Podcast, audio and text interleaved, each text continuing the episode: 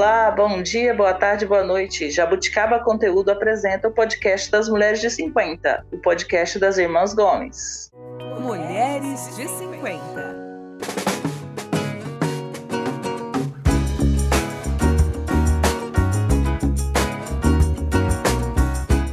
Essa é a décima temporada e nessa temporada nós estamos falando sobre casa e bem-estar. Eu estou aqui com minhas três irmãs, cada uma falando de um lugar do Brasil eu sou a Mel, estou em Navirei, no Mato Grosso do Sul. E aqui também está minha irmã Sandra. Oi, meninas, tudo bem? Tudo bem, Sam. E também estão aqui, está aqui a Lúcia, direto de Toledo, no Paraná. Bom dia, boa tarde, boa noite. E agora a palavra a Maria Tereza, que fala diretamente de São Paulo. E a Mel, mais uma vez, fazendo a abertura do podcast Mulheres de 50. Obrigadão, Mel, aí salvando a minha voz. É muito legal estar aqui com vocês de novo. É, queria dizer que é, não estou com Covid, eu espero, estou com a sinusite que está consumindo a minha voz, eu vou melhorar. A frase do dia, gente, ó. 100 homens podem formar um acampamento, mas é preciso uma mulher para se fazer um lar. É um provérbio chinês. Começo perguntando aí, vocês acham que ainda vale essa frase? Esse provérbio chinês deve ser milenar, né? Hum, não sei. Tem Esse muito homem que leva muito jeito para montar a casa, assim. Tem muito homem que leva jeito para ter um ambiente aconchegante. Conheço muito homem que é melhor que nós mulheres, viu? Verdade, verdade, Lúcia. Então, esse, esse, esse provérbio chinês aí, ele está meio ultrapassado. Bom, gente, nesta temporada estamos falando de casa e bem-estar e hoje o nosso tema é Vai reformar? Socorro! Socorro! Oba! Passando agora. É, a gente foi pedir ajuda para uma arquiteta que, que eu conheço, fez um projeto muito legal de reforma da, da minha empresa, da Jabuticaba, aqui em São Paulo, a Sandra Pires de Campos. Oi, Sandra. Oi, meninas, tudo bem? Boa noite. Eu estou aqui Boa em São noite. Paulo, falando com todas e todos. Então, Oi, Sandra, bem-vinda. Obrigada, muito obrigada. Hoje teremos duas Sandras aqui. Bom, Vai dar a, um pouco de confusão. A Sandra, arquiteta, ela é, é, é, você é dona da Traço Livre, né, Sandra, da empresa Isso. de arquitetura? Isso, Isso eu trabalhei, é, eu, tra eu, trabalhei muitos anos em escritório, né, como é, arquiteta contratada, e depois, quando eu resolvi virar autônoma, eu procurei um nome para estabelecer assim a minha a minha minha própria identidade arquitetônica, né? Então foi a traço livre. Muito bem. Aí eu quero convidar minhas irmãs para um rápido parabéns para Sandra, que faz 60 anos neste sábado. Ah, Quando o programa ah, Sandra, parabéns! Parabéns, Sandra! Chegou 60. Quando o programa estiver, quando nossos ouvintes estiverem ouvindo esse programa, você já terá 60. Mas é importante a gente deixar registrado aqui. Parabéns, Sandra. Muito obrigada. Eu falo que eu estou virando sexy, sexagenária. boa, Sandra, boa. Gostei, Ai. gostei. A Sandra é formada pelo Mackenzie em arquitetura e urbanismo é, e trabalha em projetos de residências fora de São Paulo também, Sandra? É, quando eu comecei como autônoma, né, criando minha própria identidade arquitetônica, eu descobri que eu tinha muito mais afinidade com casas de campo, casas fora de São Paulo, até por ela, pela, por, pelo fato de serem casas com aspecto mais aberto, mais rústico. Em São Paulo as casas têm um, um padrão mais urbano, assim, né? Uma coisa mais fechada, mais preocupada com segurança. Então eu comecei a, a trabalhar com, com alguns é, condomínios e acabei é, meio que virou uma área para eu desenvolver. Né? Então tem, a maioria dos meus projetos são fora de São Paulo mesmo. Legal. E aí, Legal. Sandra, entrando no. Ô, Sandra Gomes, vai lá, você começa, porque você é a dona da reforma, a rainha da reforma. Bom, a minha primeira pergunta, eu já vou inverter aqui a coisa e já quero saber como é que a gente faz para ficar no orçamento. Ah. Porque nunca você consegue fazer uma reforma e ficar dentro do orçamento que você recebeu. Verdade. Às vezes dá cinco vezes mais, seis vezes nossa, mais. Nossa, nossa.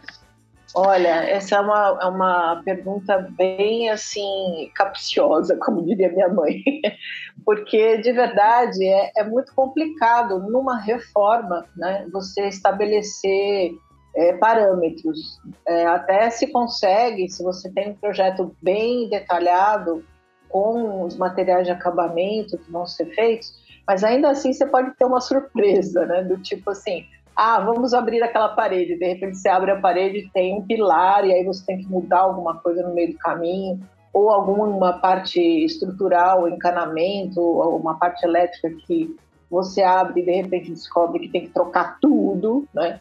Então, existem alguns fatores que realmente podem dar problemas. Você pode é, planejar e a coisa sair do controle. Mas o mais correto é realmente você tentar orçar antes principalmente o nível de acabamento, porque dá muita diferença, né? Se você escolhe um material ou outro, é, e dá diferença no final. E eu tenho um amigo engenheiro que agora está falando para a gente fazer desta forma: olha, quanto você tem para gastar? E aí multiplica por 3 mil e a quantidade de metros quadrados que você pode fazer, não mais, entendeu? Faz o contrário. É, mas é difícil isso aí, né? É, a Mel tá com reforma também. Vocês falam Ai, de mim, mas a Mel tá reformando também. É, mais, mais ou menos. Eu estou ampliando, é um pouquinho diferente, né? É mais fácil do que reformar, na verdade, né? Porque você está fazendo um espaço novo, já não tem tanta surpresa. Mesmo assim, não consegue ficar no orçamento, jamais. Ainda mais que no, aqui no Mato Grosso do Sul, material de construção está inflacionando mesmo. Assim, tipo, você compra um saco de cimento, Dois dias depois ele já subiu o preço. Então, Mas acho que é geral, né? Material de construção está é, subindo, né? Não. Tá subindo. É, eu falo porque é aqui que eu compro, né? Não sei. É, eu, eu acredito que, desculpa, o que aconteceu foi depois da pandemia mesmo. Eu venho acompanhando, né?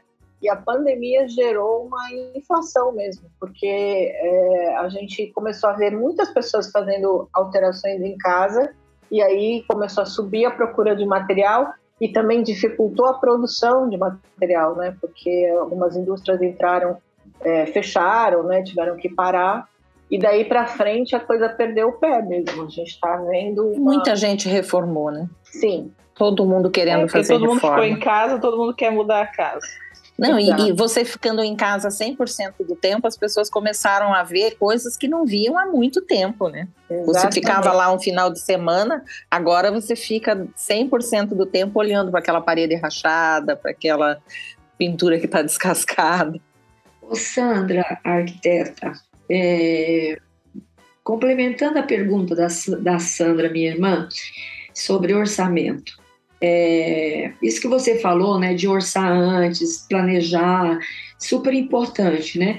Acontece que nós, seus clientes, temos a mania de lá na frente falar já que, né? Como é que a gente lida com esse já que? Ah, já que eu quebrei essa parede, por que, que a gente não faz aquela, aquele um banheiro ali, né? Isso também é um, um causador de, de orçamentos estourados, né? Aí tem mais a ver com o comportamento do cliente ou com falta de planejamento? Não, é o comportamento do cliente e do arquiteto. Eu vou, eu vou ser sincera com você. Eu sou uma arquiteta bem comedida até. Quando eu vou fazer o briefing, que é aquela, aquela reunião de início de projeto, que você vai levantar com o cliente aquilo que ele precisa, aquilo que ele quer, o que ele está sonhando, eu sou muito assim ouvinte, né? Eu gosto de ouvir, aí eu vou é, anotando as coisas que o cliente quer. E quando eu vou para a prancheta, que eu ainda vou para a prancheta antes de ir para o computador, eu vou com aquela, com aquela listinha de coisas básicas que o cliente me pediu. E muitas vezes, né, inclusive o meu parceiro de, de obras, que é o Marcelo, que você conheceu, ele é o oposto de mim. Ele é aquele arquiteto que, quando ele vai no cliente, ele chega dando ideias. Ele, por que você não faz isso? E por que você não faz aquilo? E o cliente vai se empolgando. E aí, muitas vezes, né, essa, esse exercício de ir a, a mais e depois retornar é que é importante fazer durante o projeto, né? Porque às vezes você vai com o cliente naquilo que ele realmente precisa e você consegue restringir um pouco. Mas às vezes é legal também o cliente viajar um pouco na história, né, e falar, mas se a gente fizesse assim? E se a gente fizesse assado? E se a gente desse tudo o que era possível, né? Porque o projeto no papel aceita qualquer coisa. Então você pode até no papel extrapolar. Mas aí você tem que ter aquela noção de que realmente talvez não seja possível fazer tudo. Então, eu acredito que isso ajuda um pouco a trazer o cliente para real também, né? Voltar um pouco é, para o projeto original. Realmente, assim, a nível de prioridades, o que, que realmente precisa ser feito, né? O equilíbrio entre você e teu sócio, então, Sandra, porque você é mais comedida e ele é mais viaja um pouco mais, né? Isso, exatamente. A gente é aquela história da dupla de policiais, o bonzinho e o malzinho. eu sou boazinha. Eu, eu experimentei isso, viu, Sandra? Eu experimentei isso. Bom, o, o, eu tinha esquecido, o Marcelo também é arquiteto, só que ele toca a obra, né? E você não toca a obra. Ele toca, ele, ele, você faz o projeto, ele vai e toca a obra. Mas eu lembro que, eu já não sei se a Mel queria perguntar, mas só eu lembro da, desse, desse processo de vocês, porque você entregou o projeto para ele e falou: toma que o filho é seu, né? Aí, eventualmente, você aparecia, mas era, era o negócio era ele tocar. E ele fez mudanças ao longo da obra, né? Porque ele também conhecia, encontrou problemas, isso que você falou, encontrou é, é, problemas no meio do caminho que ele precisou resolver, encontrar soluções, né? Porque isso, é, uma coisa que eu achei interessante no processo do Marcelo é que ele ia em busca de preços bons das coisas, né? Ele, ele é, acho que tem é, é, não sei se São Paulo permite isso, né? Tem uma oferta muito grande de tudo, mas ele buscava o melhor preço das coisas e isso era interessante, embora não tenha ficado no orçamento, Sandra. É, eu me lembro. O lance é que assim, a, o Marcelo, ele, é, na nossa dupla, né, no, no, a gente funcionava assim, é, o básico do projeto sai, porque precisa ter um básico para você começar a orçar. Né? Então é legal você ter um plano, né? um desenho, uma metragem, né, para você levantar as metragens para saber quanto você vai gastar de básico. Daí, conforme a obra começa, você começa a ver as coisas mudando, realmente. Ah, quebrou a parede, apareceu tal coisa. Ah, a Teresa falou que talvez seja legal fazer um banheiro aqui, antes não tinha. E aí ele vinha comigo, a gente conversava, tentava definir o que, que para onde era o caminho a seguir, quais eram as, as alternativas, né? Que a gente chegou até a mudar alguns materiais no meio do caminho. E aí sim, ele ia buscar as coisas, mas assim, é, é meio que um, um tiro no escuro mesmo, não tem muito como você segurar, né? Uma vez que as coisas estão mudando, né? Do lado de fora, você faz uma, um orçamento e de repente não é mais aquilo, né? Ô Sandra, tem gente viciada em reforma? Ah, eu acredito que tem. Ela é arquiteta, não é psicóloga, Lúcia. Ou não, mas ela deve ter atender alguns clientes assim que não, faz, não fica viciado em reforma, reforma uma coisa, depois reforma outra e vai reformando e nunca para de reformar. Tem, tem nome para isso não, Sandra? Eu não sei, mas eu acho que tem gente que gosta de reforma, não é nem ser viciada, é que gosta mesmo. Gosta de ver as coisas se transformando, de ver as, as coisas mudando de lugar né? Tem gente que eu sou assim um pouco com os móveis, às vezes eu mudo as coisas, né? mudo a cama no quarto e tal, e porque às vezes me, me dá aquela sensação de ter que mexer um pouco com a energia. Mas assim, eu, eu tenho os clientes que realmente estão sempre mexendo em alguma coisa. E eles já meio que estão autônomos, eles estão fazendo a reforma sozinhos. Sandra, você é, é viciada em reforma? Você e o Zeno são? Meu marido não. Por ele não. Eu não diria que eu sou viciada, eu diria que algumas coisas precisam ser reformadas, e quando as coisas precisam ser reformadas, a gente faz reforma. Eu acho que eu sou um pouco como a Sandra falou, eu não gosto da, da, da, dessa estagnação. Então, se eu não posso fazer uma reforma, pelo menos mudar os móveis de lugar, eu quero, ou trocar a decoração. É, às vezes eu estou nessa fase que eu estou incomodada com algumas coisas, e, e se eu não mudar aquilo, eu fico agoniada. Eu quero, ah, não sei, comprar um quadro novo, comprar um tapete.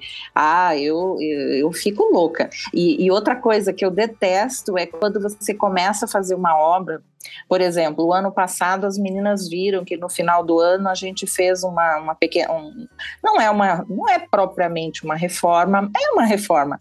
A gente fez todo, é, renovou o paisagismo da lateral da minha casa, a lateral e a frente. E aí fizemos dois decks novos que não existiam antes. E como foi Sandra, final do de, ano. Sandra Arquiteta, precisa dizer que a casa da Sandra Gomes, lá em Curitiba, é, é. tem espaço para dois decks, tá? É. novos, novos. Novos. É. Mas aí o que, que aconteceu? Era final do ano, era Natal, a gente ia receber visita e a gente não conseguiu terminar 100% da obra. Porque você sabe, final do ano todo cliente quer fazer, você não tem como terminar. Então o pessoal que trabalhou aqui tinham outros clientes, eles ficou meio meia boca para, digamos assim, para a gente passar as festas. Aí como passou as festas, a gente não, aí não, não compramos os móveis. Aí esses dias eu cheguei para o Zeno e falei assim, olha vamos ter uma conversa séria aqui. Nós precisamos terminar esses dois espaços, porque foi gasto uma luna aqui e a gente não aproveita, porque não tem cadeira para sentar. Vamos comprar cadeira. Aí a gente comprou cadeira. Agora terminou, tô feliz. Oba, vamos lá sentar, que o lugar é bem legal. Ô Sandra, existe, existem casas em que você fala assim, é melhor trocar de casa porque a reforma que a pessoa quer é muito grande ou não? Sempre compensa reformar. Em termos financeiros, eu falo em termos financeiros e às vezes é realmente preciso que a pessoa é, avalie se realmente vale a pena. Aconteceu um caso recente comigo, uma cliente, uma amiga antiga minha, que fazia tempo que eu não via, a gente se reencontrou e ela ficou toda entusiasmada, que ela falou, ah, eu comprei uma casa em Santo Antônio do Pinhal, né, nas montanhas lá de é, sul de Minas. E é uma casa super bonitinha, só que ela é pequena e a gente precisa de uma casa maior, porque a gente está querendo mudar para lá. E aí eu fui lá conhecer realmente a casa, ela é uma casa em módulos, assim, tinha uma área é, passível de ampliação, né? E, mas a casa tinha uma característica de telhados já existente, paredes com tijolo aparente e tal. E eu falei, Nani, mas é isso mesmo que você quer e tal? Não é isso, a gente vai manter, vamos só criar uma sala maior aqui, nessa área que era uma área mais vazia mesmo. E muito bem, aí a gente começou a fazer o projeto e o marido dela não queria absolutamente nada daquilo que ela queria. Ele queria uma casa totalmente moderna, com, com paredes brancas, aquele tijolinho tinha que sair fora e o banheiro tinha que ser maior, e daí aí tinha que ter um ateliê para ele guardar as coisas dele. Bom, a casa foi crescendo de um tanto que, que se eu contar para vocês o que aconteceu, assim, não, não tem resquícios praticamente do que era a casa. Quase que ela colocou a casa abaixo para fazer outra. Aproveitou-se lá duas ou três paredes, entendeu? Toda a parte de instalação vai ter que ser refeita. Então, nesse caso, eu diria que, quer dizer, foi uma opção deles por causa do local que eles compraram, então eles foram em frente com a coisa. Mas realmente eles estão tratando a casa como uma obra do zero, porque ela virou uma obra do zero. Então, eu queria perguntar uma coisa para você, Sandra, que é o seguinte: ela, ela aceitou as ideias do marido, ela não, não manteve a ideia original dela. Então, ela, ela falou para mim, inclusive eu, eu, eu me afastei um pouco até da discussão é, porque eles começaram a brigar entre eles, porque ela queria uma coisa, ela queria manter o espírito original da casa e ele queria uma coisa diferente. E aí eu tava muito, porque como ela me contratou, assim, tipo, a gente se conhecia mais, e eu tava achando que realmente o que a gente ia fazer era isso, é aproveitar aquela aquele estilo da casa existente. E quando eu percebi que não que ele não estava aceitando aquilo, eu deixei os dois decidirem né, entre eles. E o que aconteceu foi que realmente ela abriu mão. Ela abriu mão de bastante coisas por conta do, enfim, da proposta que era morar lá e saber tudo que eles tinham e tudo mais. Aí eu falei, bom, então tudo bem, então vamos fazer o, né, do jeito que vocês estão é, pedindo. Mas realmente é uma coisa que foi alertada, assim, quando, eu, quando ele começou a falar de ampliar e de tirar o telhado, o telhado existente estava pronto, a gente vai tirar o telhado para fazer outra coisa. Eu falei, olha, é, considera como se você estivesse gastando para fazer uma casa nova. E aí, ô Sandra, não dava, por exemplo, para fazer igual aqueles projetos, acho que é na Paulista, né, que você mantém a casinha antiga e faz um prédio atrás, assim, quer dizer, aproveitar, o, aproveitar a, a casinha da frente e fazer um puxadão moderno para trás? Pois é, eu até, quando eu comecei a fazer, eu tinha até pensado nisso, que a área da sala que eles queriam, eu até falei para eles, vamos fazer uma, uma intersecção da sala nova com a existente com uma parte de vidro, porque aí você você elimina o problema dos telhados, porque o telhado já existia do outro lado, né? E eu tinha que fazer um telhado novo para a sala. E aí a ideia foi fazer justamente uma alguma coisa com vidro para unir, pergolado meio jardim e tal. Mas aí ele arrancou mesmo o telhado do outro lado para fazer um telhadão único, com uma, um shed, com uma iluminação por cima, que é porque ele estava sonhando, né? Desde quando ele viu a, a. Essa é uma coisa que o arquiteto também tem que lidar, né? Com é, as expectativas do casal, né? E aí, se você falou, eu, e as frustrações, né? Porque ela provavelmente vai ficar feliz que a gente, nós mulheres, a gente acaba se adaptando, não sei o quê, mas é, isso que você fez de se afastar, deixar eles decidirem, é a recomendação que você faz? É, é na verdade, é, Teresa, eu estou é, já completando mais de 35 anos de profissão. Né? Eu considero que eu estou quase me aposentando de arquitetura, né? Cada vez mais foi ficando difícil ser arquiteta na, nos conceitos que eu aprendi, porque hoje tem tanta informação disponível, né? O cara, por exemplo, entra num Pinterest da vida, né, num site desses de imagens, e ele captura milhões de coisas, milhões de ideias de imagens, de telhados e não sei o quê, e daí ele vem com aquilo para o arquiteto e nem sempre a gente consegue, é, nem sempre é a melhor solução ou é o, o que se adapta melhor ao que a gente tem, né? E, e é uma coisa que você está lidando com, com, o cliente, né? Que você não pode dizer, não, isso não serve, né? Assim, isso não serve para mim, mas de repente serve para ele. E aí se tornou isso mais difícil no, ultimamente. Então, no o que, caso... que você recomenda? Porque ter referências, chegar para você falando, ah, eu gostaria de um assim, assado, é interessante. Então, como é que você recomenda essa seleção de referências para chegar para você? Então, depende muito de cada, de cada programa de projeto. Acho que o principal é a pessoa ter primeiro, antes de ter a referência, ela, ela estabelecer o que, que ela realmente precisa no projeto assim, que, qual é o, o, que ela, a necessidade dela, né? Então ela vai ter uma casa para receber, ela vai ter uma casa é, onde ela precisa trabalhar, ela tem que ter ambientes específicos para ela relaxar, ela quer um banheiro maravilhoso que tem que ter uma vista para o céu, para ela enxergar as estrelas.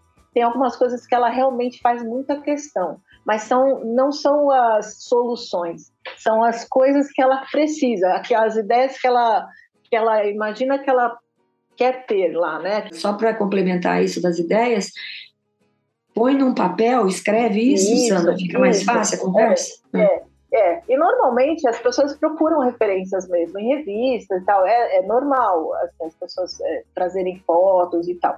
Mas eu sempre oriento assim, olha, é, procura alguma coisa que se assemelhe ao clima, especificamente do clima do local onde você vai mexer. Como eu faço muita casa de campo, tem muita diferença de um lugar para o outro. Então, assim, se o terreno é íngreme, né? Se o terreno é úmido, se o terreno, se o local é seco, se o local é muito frio, se o local é muito quente. Por quê? Porque as pessoas veem as imagens, né? De, por exemplo, uma casa de montanha no hemisfério norte, totalmente envidraçada, blindada, né? Porque eles, eles precisam blindar a casa para o frio, né? E aqui a gente tem é, climas frios e muito úmidos, é diferente. A gente precisa ventilar, a gente precisa. Tem umas coisas de arquitetura que precisam ser revistas, né? Assim, para cada situação, para cada ambiente. Então, eu, eu, oriento geralmente isso. Então, é, para a pessoa não, não se empolgar demais com imagens assim de locais que não são é, parecidos com o Brasil, né? Ou com o local onde ela está construindo. E então, ficar assistindo esses programas de reforma do Canadá, Isso que eu ia falar. Irmãos a obra deve atrapalhar, né? Irmãos é, a obra atrapalha. É uma delícia, eu adoro assistir eles também. Aliás, são os meus preferidos. Eles e aqueles dois, o casal que é do, do velho ao novo, que eles têm um estilo meio country, assim, que eu acho muito legal também, é um casal. Que o marido ah, é o que muito legal tudo e a, e, a, e a esposa que faz a decoração. Eu adoro assistir os programas, mas assim, por exemplo, é completamente diferente, porque se você pegar uma marreta do Brasil e for quebrar uma parede, provavelmente você é vai quebrar um braço.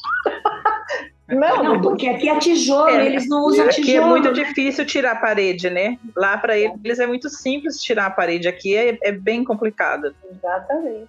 E toda a estrutura da construção do Brasil está muito focada em materiais de, de de peso mesmo, né? Madeiramento de telhado, telha cerâmica, é, enfim, as construções mais antigas têm tijolo, tijolos grossos, né? É diferente mesmo. Então é uma situação é, bem diferente. Mas as ideias de acabamentos, por exemplo, são bem legais. Assim, é, por exemplo, fazer reformas de apartamentos aqui em São Paulo ou de casas mais urbanas, aí eu acho que se encaixa mais, né? Porque tem bastante ideias de acabamentos e de distribuição assim interessantes. Ô Sandra, eles, eu, é, por exemplo, no Mãos à Obra, é sempre abrir e fazer espaços amplos da cozinha para a sala, né? Isso Sim. é o conceito é, americano mesmo. Conceito, mas é, é conceito bem americano. Isso ainda é, no Brasil pegou, funciona, não funciona? É, então, eu, eu costumo dizer que a gente tem temporadas, né? Teve uma temporada que eram as uh, os balcões, né, que a gente chama de cozinha americana até hoje, né, que era o balcão de cozinha que dava para a sala. Então, era uma cozinha que tinha uma abertura para a sala, mas ela tinha um limite, né, que era o balcão. Depois ela virou a cozinha ilha, ou seja, a, a sala e a cozinha num ambiente só, só tem um móvel que meio que centraliza, que é o que está se fazendo hoje, né? Inclusive nos apartamentos a tendência é você integrar mesmo a cozinha com a sala, né? Eu acho que mas isso dá certo. Isso que eu ia falar. É uma... como é que você faz uma? Como é que você faz um bife num como lugar é que você frita um bife, né? Uma é, batata assim, frita. Então, não precisa nem, nem ir muito longe, né? É. Por exemplo, coisa, qualquer coisa do dia a dia. Exato. A diferença é qual é o estilo de vida que você tem, né? E qual é o tipo de residência ou de espaço que a gente está trabalhando. Por exemplo, você está num, num, numa cidade como São Paulo, que é uma metrópole e tal, que as pessoas moram em apartamento. As pessoas não vão fazer fritura, elas usam um micro-ondas ou elas usam a churrasqueira na, na área gourmet. Air elas... fryer, né? Isso, ou vão usar o air fryer dentro da, da, da bancada da cozinha. Então, Só um adendo, Sandra. Eu ouvi uma reportagem sobre um apartamento de 10 metros quadrados em São Paulo. Então, eu vi também. Você é menor do que a minha sala? Nem sabe, né? É inacreditável, né? E fora esses, ainda tem aqueles prédios estilo Camboriú também, né? Que começou agora, tem um já construído na, na Zona Leste de 80 andares. Também eu acho um absurdo, mas enfim, são algumas tendências. Então eu acho assim, a cozinha, por exemplo, uma casa de campo, a cozinha é, na verdade, a sala, não é a cozinha. A cozinha e a sala vão ficar juntas mesmo, e aí a, a, coisa é assim, se você quiser uma sala mais reservada para assistir um filme ou com um material um pouco mais, uh, digamos assim, menos é, para não ficar exposto, né, a gordura, aos cheiros e tal, você vai separar uma sala para isso. Mas o normal é que a sala, a sala de refeição e a sala de estar e a cozinha seja junto mesmo. E aí você trabalha com coifas e tal, ou então as janelas mesmo. Ventilação cruzada é a melhor solução para esse caso. Nos apartamentos, a maioria das cozinhas realmente ela tá lá para o cara usar o micro-ondas, né? Ele vai lá, esquenta a comidinha e nem vai ter muito problema. Agora, depende da dinâmica. Por exemplo, se é uma família com filhos que tem refeições em áreas diferentes, ou então se tem uma pessoa que trabalha na casa para fazer a comida, aí eu acho que acaba tendo que ter uma cozinha separada mesmo, fechada como era antigamente. Talvez uma sala, uma copa, né, que integre de repente, mas é, a, área de cozinha mesmo, de repente, tem que ser separada. Vai do programa mesmo. É, o bom era aquelas cozinhas antigas, né, enormes, de fazenda, que já fazia tudo lá, né? É, a sala é. fica só para receber a visita ali mais formal, né? É, Ninguém nunca ia na sala, né? É, é a ninguém sala... vai na sala. Tipo assim, a sala é para receber o, o, advogado da família. lá onde Fica todo mundo na cozinha. Isso é, é bem é... gostoso. Eu, é o meu tipo de casa preferida, vamos dizer assim. Então, é onde eu tenho feito os projetos, que é mais a área assim, de condomínios, né, casa de campo e tal, é mais ou menos isso que acontece mesmo. Assim, a cozinha faz parte da sala, porque é meio que a área social da casa. E aí tem as varandas. É a cozinha. É, e aí você tem as áreas de churrasqueira, né, para fazer uma, uma, comida assim um pouco mais rústica, mas na verdade a cozinha a, e a sala é uma coisa só mesmo. Funciona como uma área de, de receber, né? área social. Tudo bem. Ô Sandra, fala, você tem feito projetos para pessoas com mais idade, mais, é, pensando em acessibilidade, em viver as últimas décadas de vida lá, não? Então, eu, esse condomínio que eu fiz bastante casas, a, a faixa etária das pessoas já é um pouco mais velha, assim, de 50 para cima. E as pessoas para quem eu fiz, eu já dei umas alertadas, né? tipo assim, a, a pessoa já muitas vezes ela vem com essa, com essa ideia de que ah, eu quero ter uma vista maravilhosa no meu quarto, então eu quero o quarto no andar de cima. E aí cabe ao arquiteto alertar: olha, você pretende ficar nessa casa por muitos anos, né? Você vai envelhecer nessa casa. Então, será que não seria legal você ter uma opção de ter uma suíte embaixo, né, no nível térreo, para ficar mais acessível e tal? Eu sempre falo, né? Assim, é, as portas têm que ser mais largas, né? Os banheiros têm que ser é, de preferência com as, os itens de segurança, né, barras, mesmo que não tenha, mais para frente você vai poder colocar, né? Então você prepara mesmo a casa para quando você vai ter mais necessidades, né?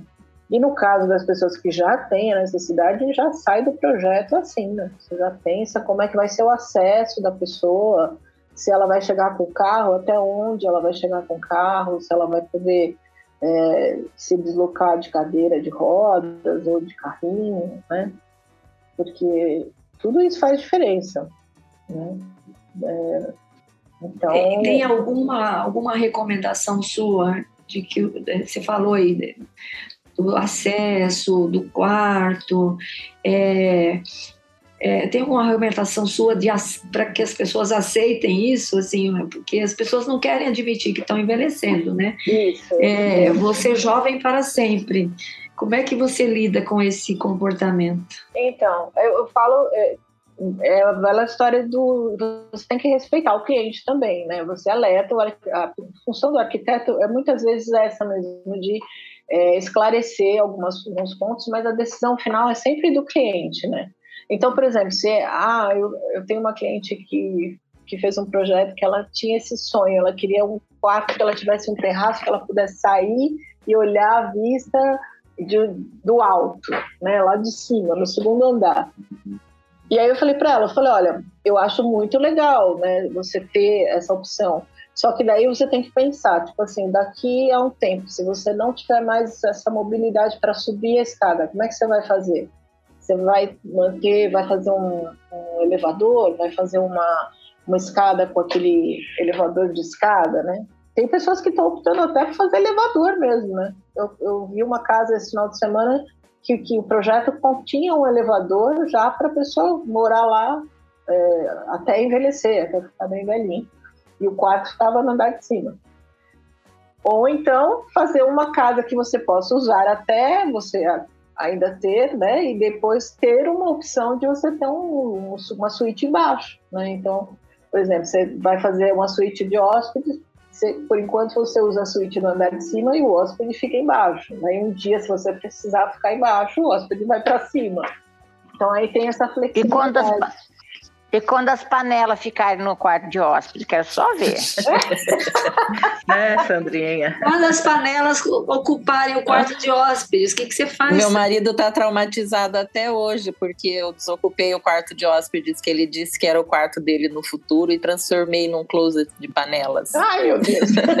Você vai ter que pôr um elevador. Por isso que nós estamos tirando sarro, viu, Sandra? Você vai ter que pôr um elevador. na época da construção da casa, ele falava sempre: eu quero um quarto embaixo para quando eu não pudesse subir as escadas, eu ficar nesse quarto. E só que esse quarto, ele era quarto da bagunça, ele vivia cheio de bagunça e um dia eu tive um piti durante a a pandemia, que eu falei, eu não quero mais, eu não tenho lugar onde guardar nada, eu, aí eu vou reformar esse quarto. E ele concordou, coitado, fiquei com pena. O mas... Zeno é um santo, o meu cunhado é, é um santo, Sandra. É, é verdade. É. Agora, não pense você, Sandra, arquiteta, eu, que você já viu um closet de panela como o da Sandra, minha irmã. Vou te mandar, você vai ver. É, é. O termo é inédito, um closet com panelas. Não, a gente chama... A gente chama de panela que... para simplificar, né? Mas é, ó, eu não, não sei se é um close de panela, mas eu diria assim, é quase uma joalheria de panela. Oh, uau, uau! É, é, é chique, é tem, chique. Bom, a arquiteta vitrinha. não sabia nomear quando ela foi projetar. Então, tem uma, eu vi uma vez um projeto que a pessoa chamou de louçaria, que aí eram todas as louças da casa, cristais e tudo mais, ficavam nesse local que era era um, era uma, um closet mesmo, era um lugar que você entrava, independente da cozinha, assim, separado, ele tinha acesso pela sala, mas era um lugar só para guardar as louças da casa. É, ali eu guardo outras coisinhas, eu guardo panelas, guardo eletrodomésticos que não cabem na minha cozinha, é, tem os vinhos do meu marido que ficam ali talheres é. também. Eu fiz uma ilha para guardar talheres e, e acessórios, Nossa, né? De... isso. Ah, é muito não legal. Você não sabe, Sandra, é. Você não sabe, Sandra. Ô, ô Mel, pergunta, Mel. Ô, Sandra, é, é sempre importante, claro, a pessoa contratar um bom profissional, né? Mas no caso, quando a pessoa não contrata e, e acontecem erros, né, que você tem que consertar. É, você, quais são os piores erros que você já consertou, vamos dizer assim, de reformas que as pessoas ou não contrataram um profissional ou foram fazendo, e aí depois você teve que consertar, quais são os piores erros? Olha, assim, né, eu não me lembro de ter sido chamada para isso. Eu acho que quando a pessoa. É que você mora no estado de São Paulo. Se muda para o Mato é. Grosso do Sul, você vai descobrir. É, para você é ver. É, imagina, imagina. É, porque assim, o lance do, do arquiteto é justamente ele poder colocar no papel antes, né? Porque o papel aceita tudo. Então você consegue convencer o cliente mostrando que as soluções podem ficar melhor se for. Eu acho que, assim, talvez o erro mais comum seja a pessoa subestimar o tamanho ou superestimar o tamanho dos espaços, né? Porque o arquiteto ele é, ele é obrigado a, a estudar quando ele faz o é, quando ele define onde vai ser a parede, ele está definindo um espaço, né, dentro desse desse cômodo, onde ele definiu as paredes.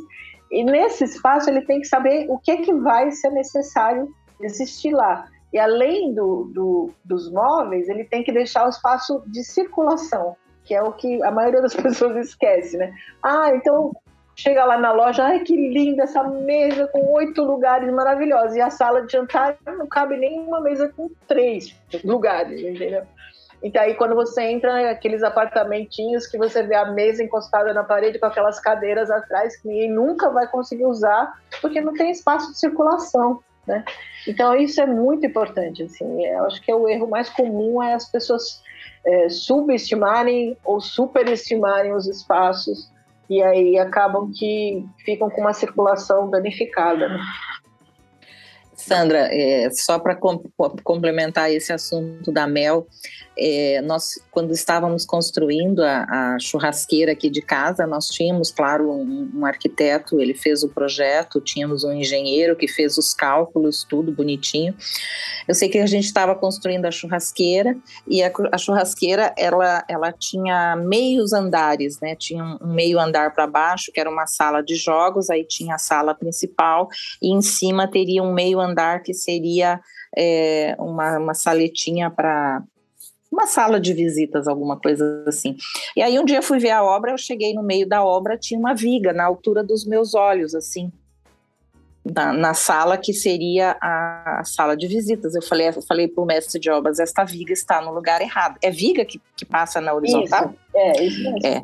Aí eu falei para ele, isso, está, isso não pode, isso não está no projeto. Ele, claro que está no projeto. Pegou o, o projeto do engenheiro, né, não o projeto arquitetônico, o projeto estrutural que chama, e falou, olha, a viga está aqui a tantos centímetros do chão, eu preciso ter esta viga para sustentar o telhado.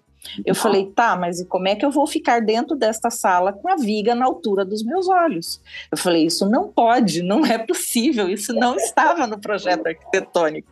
O arquiteto fez um projeto, o engenheiro transformou aquilo num projeto estrutural e os dois não se conversaram. Eu falei, olha, eu não quero saber, vocês resolvam o que vão fazer com isso aqui, porque não pode essa viga no lugar que está. Resumindo a história, tiveram que quebrar a viga, subir a viga, fizeram um, um andar inteiro para cima para poder pôr o telhado por causa daquela viga que ficava no meio dos olhos.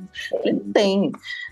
Isso é, é fundamental. E aí foi dinheiro jogado fora. É. E isso é Curitiba. Pois é, é. Então, e essa coisa da parceria é super importante, porque eu, eu sou é, eu sou uma arquiteta que gosta muito de projeto, né? Eu não gosto muito de obra. Mas eu sempre me aconselhei com, com pessoas que, que fazem obra, porque assim, você precisa ter um pouco da noção do que vai acontecer. A mesma coisa com a estrutura. Eu não sou engenheira, né? Eu não tenho condições de fazer o cálculo estrutural, mas a gente tem noções básicas do que vai ser necessário para manter uma estrutura em pé. Né? Então, ah, vai ter viga, isso aqui vai precisar de viga, mas aí a gente precisa saber com o engenheiro qual é a altura e, e trocar ideias, né? Então, acho fundamental o arquiteto ter essa flexibilidade de conversar com os outros profissionais, né? Às vezes até com o empreiteiro, viu? Porque tem muitas situações que a pessoa fala, ah, não, não precisa de projeto estrutural, tenho um empreiteiro ótimo que faz tudo, entendeu? E aí o arquiteto tem que ir lá conversar com o empreiteiro, tipo, olha, vamos fazer, aqui vai ser tal coisa, explicar para ele. E muitas vezes ele vai ter até uma solução legal que vai atender e que vai ficar bacana, mas é importante essa conversa, porque se fizer isso que que a Sandra falou realmente pode dar um problemão e depois para resolver, sabe? No papel é tudo uma, muito fácil, apaga. Tudo aceita, né? É. Ô, Sandra, para a gente concluir, eu sei que você não toca obras, mas outro problema de reforma é prazo, né? Isso. É, e aí eu queria, já que a Sandra compartilhou a história dela, eu queria compartilhar a história da reforma da minha casa, que já faz é, 18 anos a reforma da minha casa, quando ela começou, o nosso arquiteto, que também tocou a obra, ele era casado com a Maria, estou chutando, esqueci o nome, é, e quando a obra terminou, ele era casado com a, sei lá, Josefa, e já tinha um filho. Foi rapidinho, né? Puxa. Foi, nossa. Muito bom, muito bom. É um ótimo arquiteto, adoro ele. É, mas, enfim, é, o prazo também é uma, um gargalo na, nas reformas, né? O que, que você recomenda para isso? Olha, é, essa é uma história também complexa, né? E, e assim, os, os bons é, funcionários, né, os bons mestres de obras, os bons, as boas equipes de obra, elas nunca ficam paradas, sempre tem trabalho. Né? Então, o que você precisa é segurar a equipe dentro da obra, porque eu acho que o que mais dá pau em termos de, de prazo é a equipe ficar meio solta e começar a fazer outras coisas simultaneamente, que eu acho que é o que mais. Ah, aí o cara começa a chegar, chegar tarde ou sair muito cedo, pega não, dois não vai. Ele pega duas frentes de trabalho, porque aí ele quer, ele não quer perder o outro, e aí ele começa a, a, dividir a equipe, ou então ele não está na obra, e quando ele não está, os funcionários dele, geralmente é um mestre, né, que é o mestre de obras que toca, e os funcionários. E aí, se o mestre não está na obra, os funcionários já não, não respondem na mesma, no mesmo o celular. É, então, e às vezes, assim, tipo, essa coisa da compra de materiais também, então isso é um outro ponto que é bem importante a pessoa perceber, se não vai faltar material durante a obra. Por isso que o, no caso, é, o, o, administrador da obra, que nem sempre é o empreiteiro, às vezes pode ser o empreiteiro também, se for uma pessoa de confiança e tal. Mas o administrador da obra, ele ajuda a planejar uh, as compras para elas estarem na obra no momento certo. Porque se der uma gapzinha ali, e o material não tiver, o cara não vai fazer, vai ficar para outro dia, e aí para o outro, e aí. Isso, isso aconteceu comigo quando eu fiz reforma da nossa Copa. É, levou seis meses, uma coisa que era para durar dois meses, eu fiquei seis meses sem copa e cozinha, é, fazendo comida, tomando café, almoço e janta todos os dias na minha churrasqueira. Tivemos assim vários problemas, mas um foi a questão de material. A gente comprou um piso que era espanhol e o piso não tinha a quantidade certa. Aí eles encomendaram uma parte e quando chegou eram de lotes diferentes, os, os, pisos eram diferentes, o mesmo piso eram de lotes, então não era o mesmo, não era igual. Aí teve que devolver, esperar a empresa importar o, o piso da Espanha para terminar. Aí eu quis abrir uma, pôr uma porta de correr, aí a, a, parede não podia ser derrubada, aquela parede que eu queria derrubar não podia ser derrubada. Foi dando o, o piso que eu comprei não, não, não dava certo no contrapiso, teve que quebrar o contrapiso. Foi assim uma sequência de, de problemas. Ficamos seis meses sem, até, até finalizar, até mobiliar, levou seis meses. Foi um inferno. É muito importante essa coisa que você falou também da quantidade de material. Então, assim, eu sempre faço no projeto, quando termina, faz um, um a metragem, né, do que é o piso ou o revestimento e coloca uma porcentagem a mais. Você já põe isso como uma segurança na hora que você vai fazer a compra. E, e você vai guardar, se sobrar, você guarda esse piso em algum lugar e tal, para você, se precisar fazer uma reforma, você ter mas em especial quando é um piso diferenciado ou com ditas muito diferentes, que agora tem uns pisos enormes, assim, de 1,20m por 1,20m, que são, às vezes, é, uma peça, o cara vem com uma caixa, se quebra aquela peça, você perdeu um pedaço da história ali, né? Então, você precisa ter essa previsão para evitar de acontecer esses incidentes com o material. E a outra coisa é com o pessoal mesmo, né? Você tentar é, prender os caras não por não por, é, por empreita, né, por tempo, né, no caso, que muitos é, profissionais trabalham por dia, né, às vezes por semana. Você tem meio que criar um, uma empreita e uma entrega. Então, assim, entregou tal coisa, é, recebe. E aí o restante você vai receber no final. Tenta segurar o cara o máximo para ele fazer no tempo que ele prometeu mesmo. Ah, essa é uma excelente dica. Então, o, Sandra, mas eles querem receber por semana. É, a maioria quer mesmo. É. E aí? Aí você tem que fazer assim, tipo, um pré-cronograma de. Então, em duas semanas, por exemplo, você vai receber por semana, mas em duas semanas eu vou fazer um checklist com você. Tal, tal, tal coisa tem que estar pronto. Se não tiver, você não recebe mais até você aprontar isso. E aí você vai meio que negociando com a pessoa, entendeu? Vai, vai apertando para a entrega ser é, mediante, o pagamento ser mediante alguma entrega, entendeu? Ah, tá. Então, o cronograma é uma coisa importante, aí semana é. a semana. O que, que vai fazer semana 1, um, semana 2, semana 3, semana 4? Mel, você acabou a sua obra, Mel? Não, não, falta a parte de pintura. Pintura e fazer os móveis. Tá, é? atrasada, tá atrasada, né? Não, tá parada, né? Falta dinheiro agora. Falta dinheiro. Esse é outro problema das reformas. Acabou o dinheiro. Porque se não tivesse acabado o dinheiro, eu já tinha derrubado até parede aqui de casa, mas acabou o dinheiro. A, gente a, Mel tá no, a Mel tá na fase do acabamento. Acabou o dinheiro, acabou. É, isso aí. Acabou a paciência. Acabou a paciência, acabou tudo. O serviço de pedreiro acabou.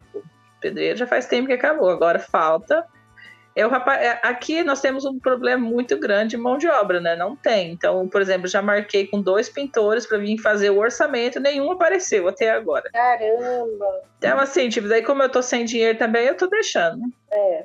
O pergolado eu mesmo tô pintando. Passando verniz, que é para não, pra ah, não estragar. Pra não estragar, exatamente, exatamente. É. E obra parada, às vezes acontece isso mesmo, né? Obra de casa isso. e construção, se ficar parada, tem que dar um cobrir, fazer Ali, alguma coisa. Aliás, Sandra, arquiteto, o pergolado que você desenhou lá para foi você que desenhou ou foi o Marcelo? É, fui eu. Foi você. É, a gente não repintou mais. Por quê? Porque tem a videira. Ah. E aí pessoal queria repintar o ano passado. Eu falei, gente, mas como é que nós vamos fazer com a videira? Porque ela não cobriu tudo ainda. mas ela já veio assim, um metro para dentro da coisa. Agora ela está sequinha, mas você acha que. Eu acho Vamos que assim, é, é, o, o, as madeiras, você vai ter que, pelo menos no máximo a cada três anos, você tem que. Ixi, já passou. É, tem que fazer, porque senão você perde mesmo. Ela vai apodrecendo, aí chega uma hora que você tem que trocar tudo, né? Então, procura fazer um suporte para ela. De repente, uma, um arame, alguma coisa assim, você levanta a videira um pouco para poder fazer a, a, manutenção das madeiras e depois ah. você desce ela de novo, entendeu? Meio que vai ter Nossa, que... tem que fazer antes de chegar a primavera, porque quando chegar a primavera elas explodem de flores. E das chuvas também, porque qualquer coisa que você vai mexer com a madeira, se você tiver que lixar para passar o novo verniz, tem que ser antes da chuva, porque senão não, não seca, não fica bom. Nossa, é urgente isso, então já faz quatro anos já. Tá bom. Sandra Pires de Campos, obrigada pela sua entrevista. Passou, é, passou muito rápido passou rápido, com certeza. Passou rápido. Obrigadão, Sandra. Ó, oh, mas não vai embora não, que a gente ainda tem as dicas maduras da semana, que é uma surpresa, não sei se eu te falei, eu acho que não, né? Mas você pode dar uma dica aqui de qualquer coisa que você tenha visto, assistido, lido, pode ser dica da sua atividade, do que você falou aqui hoje, tá? Eu vou começar pela Sandra, para dar tempo de você pensar, Sandra. Dicas maduras da semana. Ah, eu não tenho bem dica essa semana. Eu... Ixi, que isso? É. Ah, ah, ah. Estou muito ocupada essa semana, fiquei doente semana passada, eu não tenho dicas assim. Mas você ia dar a dica do negócio lá do chuveiro? Ah, mas isso é dica médica, não sei, vai que não dá certo, a pessoa não, vai dizer, dar, ah, a pessoa deu a dica lá e não, ah, tá, é que semana tá muito seco em todos os lugares do Brasil, eu acredito. não sei lá no Nordeste que tá chovendo muito. Para cá, para o Sul, tá bem seco. E semana passada eu fiquei, é, eu tive uma gripe e, e eu nunca tive é, sinusite. E semana passada eu acordava todos os dias com o ouvido tampado, mas era uma, uma sinusite esquisita, com dor de cabeça, mas não era normal e eu tomei xarope, não resolveu, e aí eu comprei um, a, a Rosana, Rosana, fisioterapeuta, que já esteve aqui conosco, deu uma dica de comprar um, é, se chama Vapo, Vapo Banho, que é da Vapo Vic, Banho. que é uma, uma pastilha que você coloca é, embaixo do chuveiro bem quente quando você vai tomar banho. E eu achei que para mim fez muito bem, como eu não tenho o hábito de tomar medicamentos, porque eu tenho alergia a várias substâncias, é, esse eu achei muito legal, porque ele forma uma, uma espécie de uma sauna, assim, parece que você está tomando banho de sauna, assim, fica gostoso, bem gostoso, né? um cheiro de, de pinho misturado com hortelã, não sei, menta, é bem gostoso. E é Como é que é o nome mesmo, Sandro? Vapo banho. Vapo banho. Vapo banho. Então, eu não sei se, se para todo mundo vai dar certo, mas para mim deu bastante resultado. Mal não faz, né? Vai abrir, é igual fazer uma sauna, dá, abre os poros, é. sei lá o quê.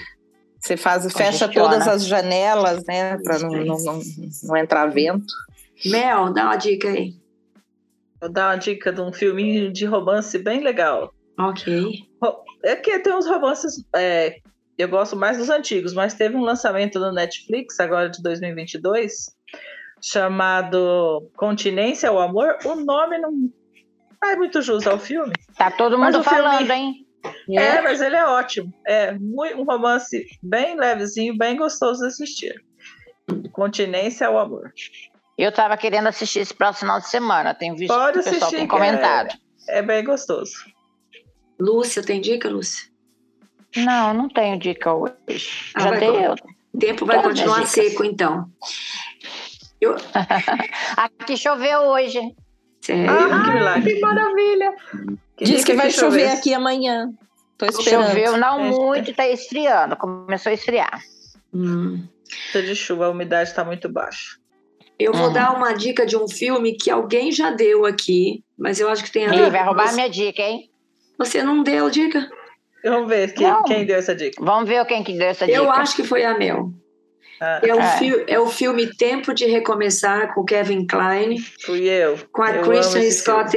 Thomas que conta a história do personagem do Kevin Kline, que é separado da, da Christian Scott Thomas, e ele quer recuperar a relação dele, né? Ele é um arquiteto de meia idade que descobre que está com câncer, tem pouco tempo de vida, então ele decide aproveitar o tempo que lhe resta para se aproximar do seu filho, que é problemático, é rebelde, é um menino que não, não se, com quem ele não se dá bem e ele eventualmente tentar fazer as pazes com a ex-mulher, né? E aí, ao mesmo tempo em que o personagem do Kevin Klein é, decide construir uma casa, né, e consegue levar o filho para ajudá-lo, meio forçado no começo, meio forçado, mas aí eles vão não só construindo uma casa, mas reconstruindo uma relação. É muito legal.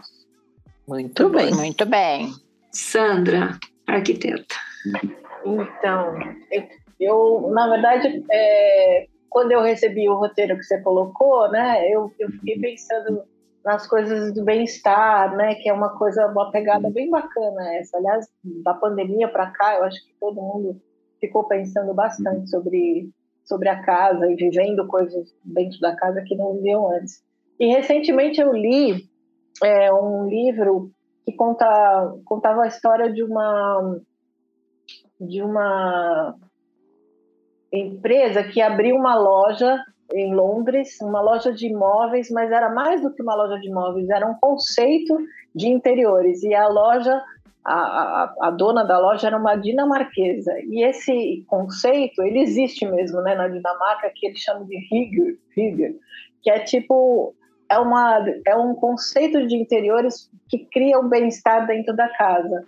E eu achei tão interessante quando eu li sobre isso, porque é, o que ele descreve como esse conceito é exatamente aquilo que me norteou todos esses anos que eu venho fazendo arquitetura de interiores, né?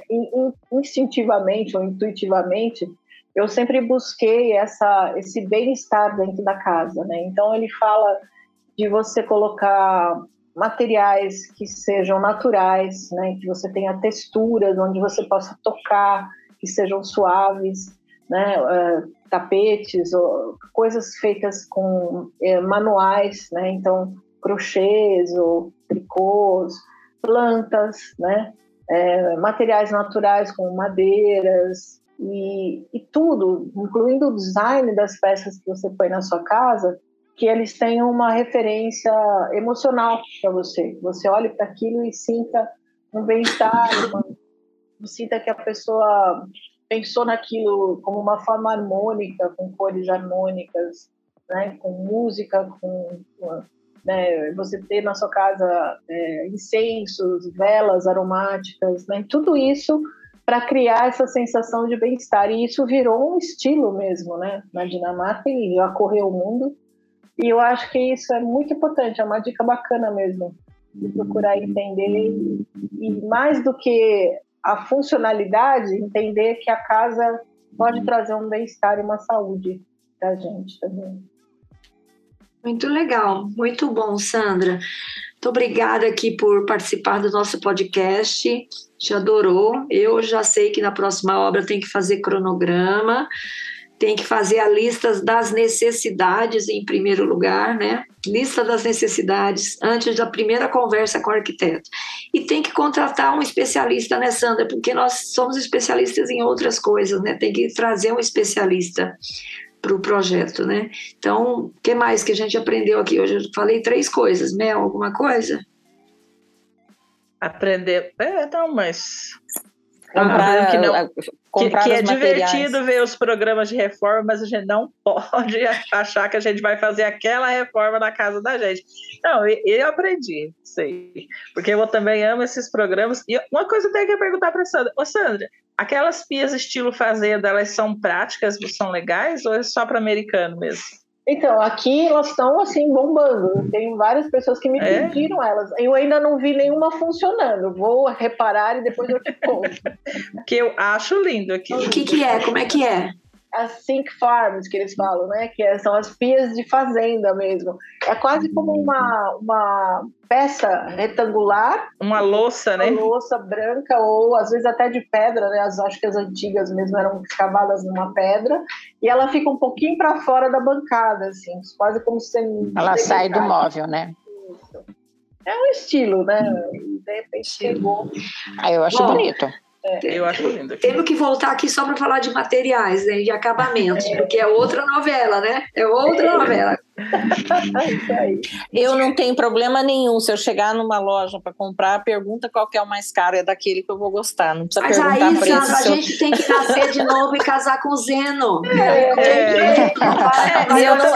mas não adianta, mas dependendo, a gente não compra o mais caro. Eu estou dizendo que eu sempre gosto do mais caro, mas ah, não que eu compre o mais sim. caro. Ai, Sandra. Eu gosto e nunca compro. Sandra, muito obrigada, viu, mais uma vez. Obrigadão mesmo. Foi ótimo, Sandra. Sandra. Gente, esse foi mais um podcast das Mulheres de 50. Tchau, Sandra, Mel, Lúcia.